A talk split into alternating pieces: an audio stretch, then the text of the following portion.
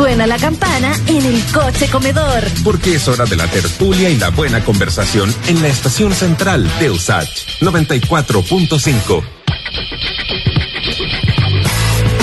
Bueno, las encuestas han mostrado el avance del candidato de la ultraderecha, José Antonio Cast, en la carrera presidencial. Sin embargo, eh, hay estudios que vienen dando hace mucho rato o anunciando hace mucho rato el establecimiento de una derecha radical en nuestro país. Lo vamos a conversar con Javier Sajuria, cientista político, director de espacio público y profesor en Queen Mary University of London. ¿Cómo estás, Javier? Hola, Lucía, ¿cómo estás? Muy, bien, Muchas gracias. Aquí estamos junto a Marcelo y queremos conocer de este estudio que realizaron el año pasado. Cuéntanos tú además quiénes fueron tus compañeros o compañeras de investigación llamado Chile 2020, Pandemia y Plebiscito Constitucional, que adelanta, eh, según la investigación, eh, la posible irrupción de una derecha populista y radical. Luego además establecemos qué significa populista y radical también. Bueno, el, el estudio, el estudio es parte del anuario que hace la revista de Ciencia Política, que es la revista que, edita la Universidad Católica de Ciencia Política, y, se hace un anuario eh, en que se dirigen distintos países y a nosotros eh, nos, tocó hacer la revisión sobre el, Estado de Chile. Para hacerlo hicimos dos cosas. Uno fue un resumen para aquellas personas que no están actualizadas respecto a lo que ocurrió en Chile desde el 2020, en que hablamos del plebiscito, hablamos de la pandemia y, e hicimos un foco en el, em, en el desarrollo de la, del plebiscito a partir de una encuesta que em, una encuesta que fue financiada con gracias a un proyecto Fondesit que se ganó uno de mis coautores, eh, Cristóbal Rovira Calpácer. Y, y, fue, una, fue de hecho la primera encuesta cara a cara que se hizo post eh, plebiscito, en medio de la pandemia, así que fue una encuesta bien complicada de, de levantar porque obviamente habían comunas en cuarentena, hubo que hacer una serie de decisiones metodológicas para poder levantarlas. En este artículo nosotros nos enfocamos en comprender qué estaba detrás de las opciones de voto eh, del plebiscito y nos dimos cuenta de dos cosas. Uno, que era muy difícil entrar a explicar la opción de voto por el apruebo, principalmente porque el nivel de heterogeneidad de quienes votaron por el apruebo es muy alto. O sea, hay personas de todos los tipos, de todos los sectores políticos, de todos los espacios, de todos los lugares del país. El apruebo fue una opción muy mayoritaria. Pero era más fácil o era más razonable eh, tratar de caracterizar a quienes votaron por el rechazo, porque era un grupo más definido.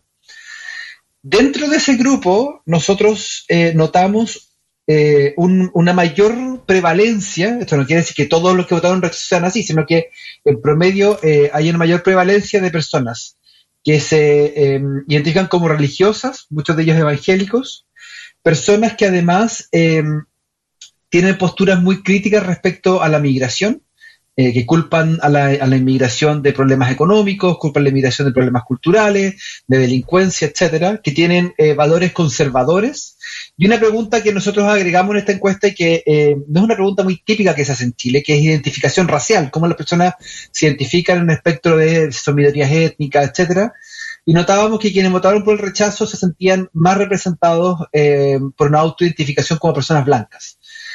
Todos estos elementos por separado no son necesariamente eh, polémicos y nada, pero la literatura a nivel internacional, y aquí vamos casos desde Europa hasta Brasil, ha mostrado que la combinación de estos elementos está asociado con eh, las derechas las derechas radicales, las derechas populistas radicales en particular.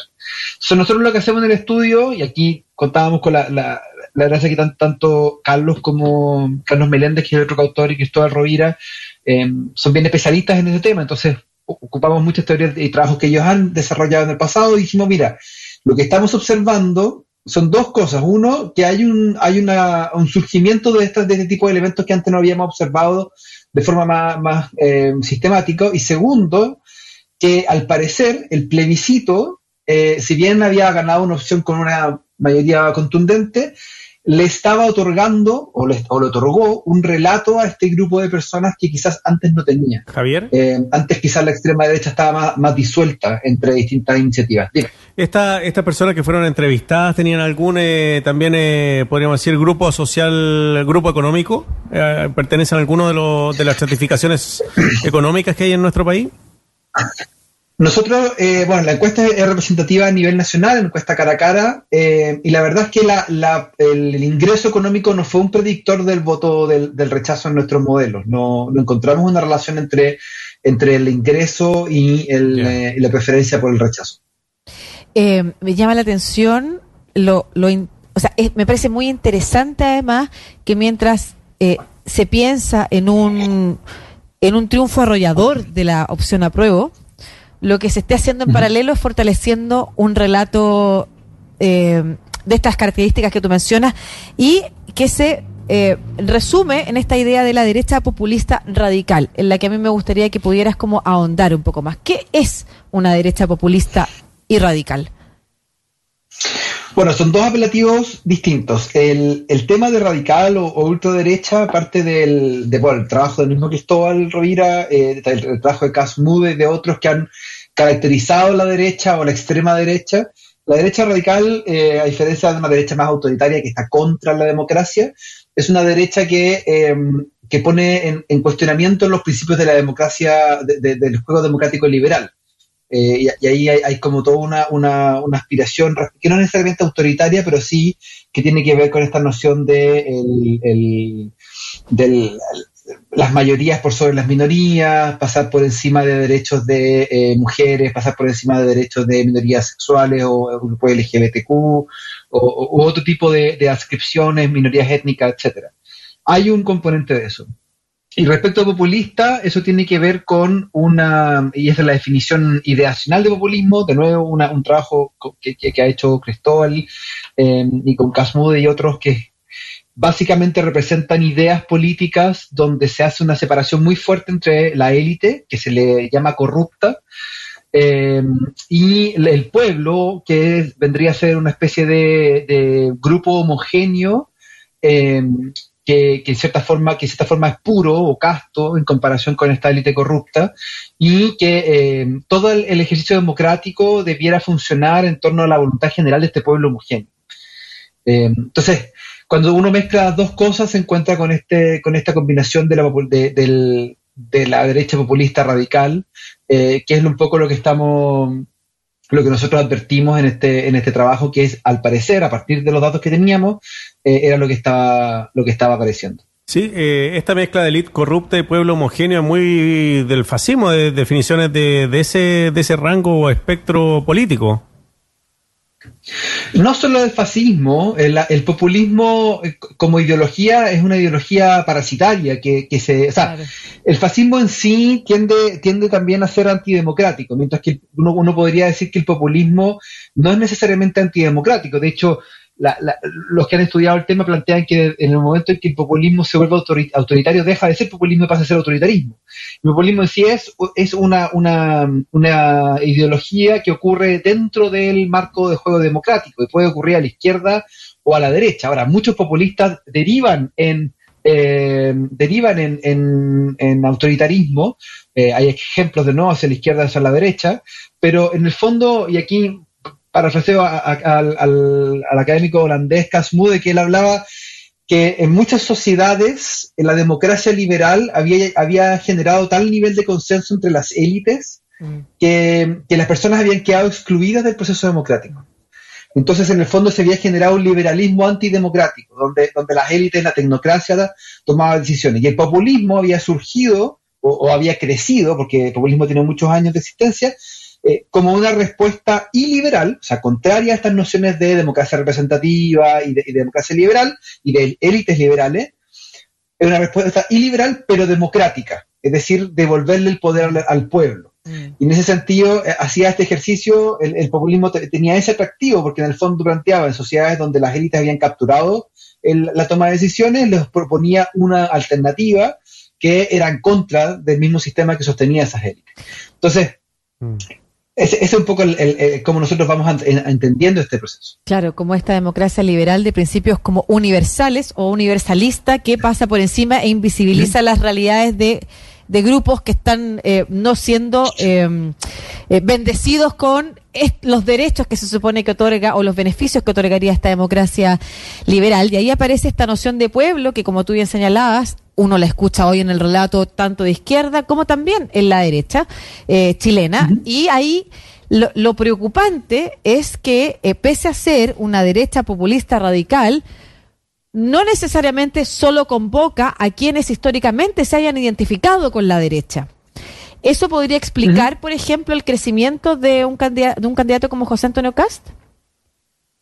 Mira, si tú me hubieras preguntado hace un par de meses atrás, probablemente te hubiera dicho que eh, mi expectativa es que eh, José Antonio Cast o cualquier candidato de esa tendencia habría tenido un techo y ese techo estaba dado por el 20 y 22% del rechazo. O sea, en el fondo, nosotros encontramos que, y eso era mucho, era, como el, techo máximo al que podía alcanzar. Ahora, ¿qué es lo que yo creo que puede ocurrir, o, que está ocurriendo quizás? Es que de partida eh, la candidatura a la centro derecha, que, que Sebastián Sichel, es, ha sido extremadamente débil en las últimas semanas y ha por lo tanto empezado a bajar y eso necesariamente genera una fuga de personas hacia, hacia distintos extremos, distintos, distintos sectores. Algunos van a buscar alternativas más de centro, como el caso de Llano Proboste, y otros van a tratar de buscar alternativas de derecha, como el caso de Antonio Castro. Eso no quiere decir que estas personas sean votantes populistas radicales, o, pero son personas que eh, se sienten representadas por ciertos ideales eh, o, ciertos principios básicos y, al parecer eh, pueden encontrar que José Antonio Castro representa mejor. También hay un tema con cuáles son los cuáles son los temas hoy día que están mm. em, en, cuestionamiento, que están particularmente en, los medios, etcétera, y que son aquellos donde eh, un discurso como el de Casa es fuerte. Inmigración, tenemos una crisis migratoria, em, tenemos un problema de delincuencia, tenemos un problema de orden y seguridad a partir de, y lo, vimos ayer con el tema de, los destrozos eh, eh, después de, la, de las protestas y los saqueos. Entonces, en el fondo, todos esos elementos, eh, en la medida en que no haya una candidatura desde la centro derecha capaz de contener a esos votantes y darles una cierta certeza respecto a que van a poder trabajar en estos temas, eh, muchos de esos votantes que privilegian el orden la seguridad, que están agotados quizás de la incertidumbre en términos, en términos de seguridad o inmigración, van a encontrar en José Antonio Casas una candidatura quizás más atractiva. Pero de nuevo, no quiere decir que comulguen con todo lo que el candidato promete, mm. pero eh, ante, ante la amenaza que ven, eh, encuentran ahí un, espacio. No es, no es, o sea, no es coincidencia que estos últimos tres días eh, Sebastián Sichel haya hecho toda su campaña en torno a temas de seguridad mm. y de mano dura y de, y de orden, porque en el fondo entiende que allá se le está escapando una parte importante del electorado. Ya, pero tú estás mencionando un electorado que sería un tradicional votante de derecha, que al no existir una candidatura de centro derecha fuerte, podría encontrar en José Antonio Caso una opción. Mi pregunta apunta sobre todo a si es posible que candidatos que otrora hubieran votado por alguien de centro izquierda, como Beatriz Sánchez o como o como cual, o Michelle Bachelet, en fin, pudieran hoy eh, trasladarse a un voto a Cast precisamente porque, eh, primero, se ha declarado opositor al gobierno eh, y entonces como que su espectro se amplía, ya no pertenece a este gobierno que lo ha hecho mal, sino que pudiera ser una alternativa distinta. Y además porque los temas, y esa es mi pregunta en realidad, los temas estos de migración, eh, los, las crisis de migración, de orden y seguridad, no solo le importan a un votante tradicional de derecha. Sí, eh, mira, es absolutamente probable. Lo que pasa también es que está en cuestionamiento esta concepción del votante tradicional de izquierda, de derecha, mm. de centro, porque las adscripciones partidarias, las identificaciones partidarias son, se han debilitado en Chile eh, bastante en los últimos años. De hecho, eh, de nuevo, el trabajo de mis, de mis coautores, de, Carlos y de, y de Cristóbal, ha mostrado que en Chile es más fácil caracterizar a la gente en torno a sus identidades negativas, es decir, en quienes ellos nunca votarían, es más fácil identificar a las personas en ese, en ese espectro que en su, en su identidad positiva, es decir, por quién votarían. Entonces, e, es, es, completamente posible, porque además eso significa que la gente está tomando decisiones de voto más cerca de las elecciones. Eh, ya no tiene tanta, tantos atajos mentales que te daba la, identidad partidaria, la identidad política, te permite tener atajos, atajos mentales, porque en el fondo no hay que pensar tanto respecto por quién voy a votar. Yo voto por el candidato izquierda y por lo tanto, ¿quién es el candidato izquierda? Voto por ese candidato. Si esa identidad se diluye y las personas ya dejan de pensar en eso, en, eso, en ese, en ese espectro, entonces eh, la, la, decisión de voto empieza a tomar en cuenta cuáles son los temas que son más contingentes en el momento. Eh, el caso más interesante a mí, porque, porque vivo acá, eh, es por ejemplo el norte de Inglaterra, es un área que tradicionalmente es eh, vota por los laboristas, por la izquierda. Y es un área que es una zona de ex mineros, donde eh, sufrieron mucho durante el gobierno de Thatcher y perdieron mucho por la sierra de las minas de carbón. E históricamente se consideraba una zona, eh, una zona de laborista. Desde, exacto. Desde, desde el, plebiscito del Brexit en adelante, los conservadores han logrado capturar gran parte de ese electorado en base a un mensaje que tiene que ver eh, con cierto nivel de anti-inmigración, porque hay una población alta ahí que está asustada de cómo la migración les puede quitar trabajo, les puede amenazar su estilo de vida, y también en temas económicos donde, eh, donde ellos sienten que eh, los conservadores o los partidos de derecha pueden tener mejor capacidad de manejar la economía que lo que tenía el laurismo, que le tocó vivir la crisis económica del 2008 y que le pegó muy duro políticamente al partido. Entonces, ahí nosotros lo que vemos, que es una población que históricamente era muy identificada con la izquierda, hoy día está votando, eh, o, un porcentaje importante está votando por la derecha, porque los temas concretos mm. que se han convertido en, su forma de identificación eh, le hace más sentido a otro candidato. Y por eso son más volátiles, por eso la gente cambia opciones de voto en el último minuto.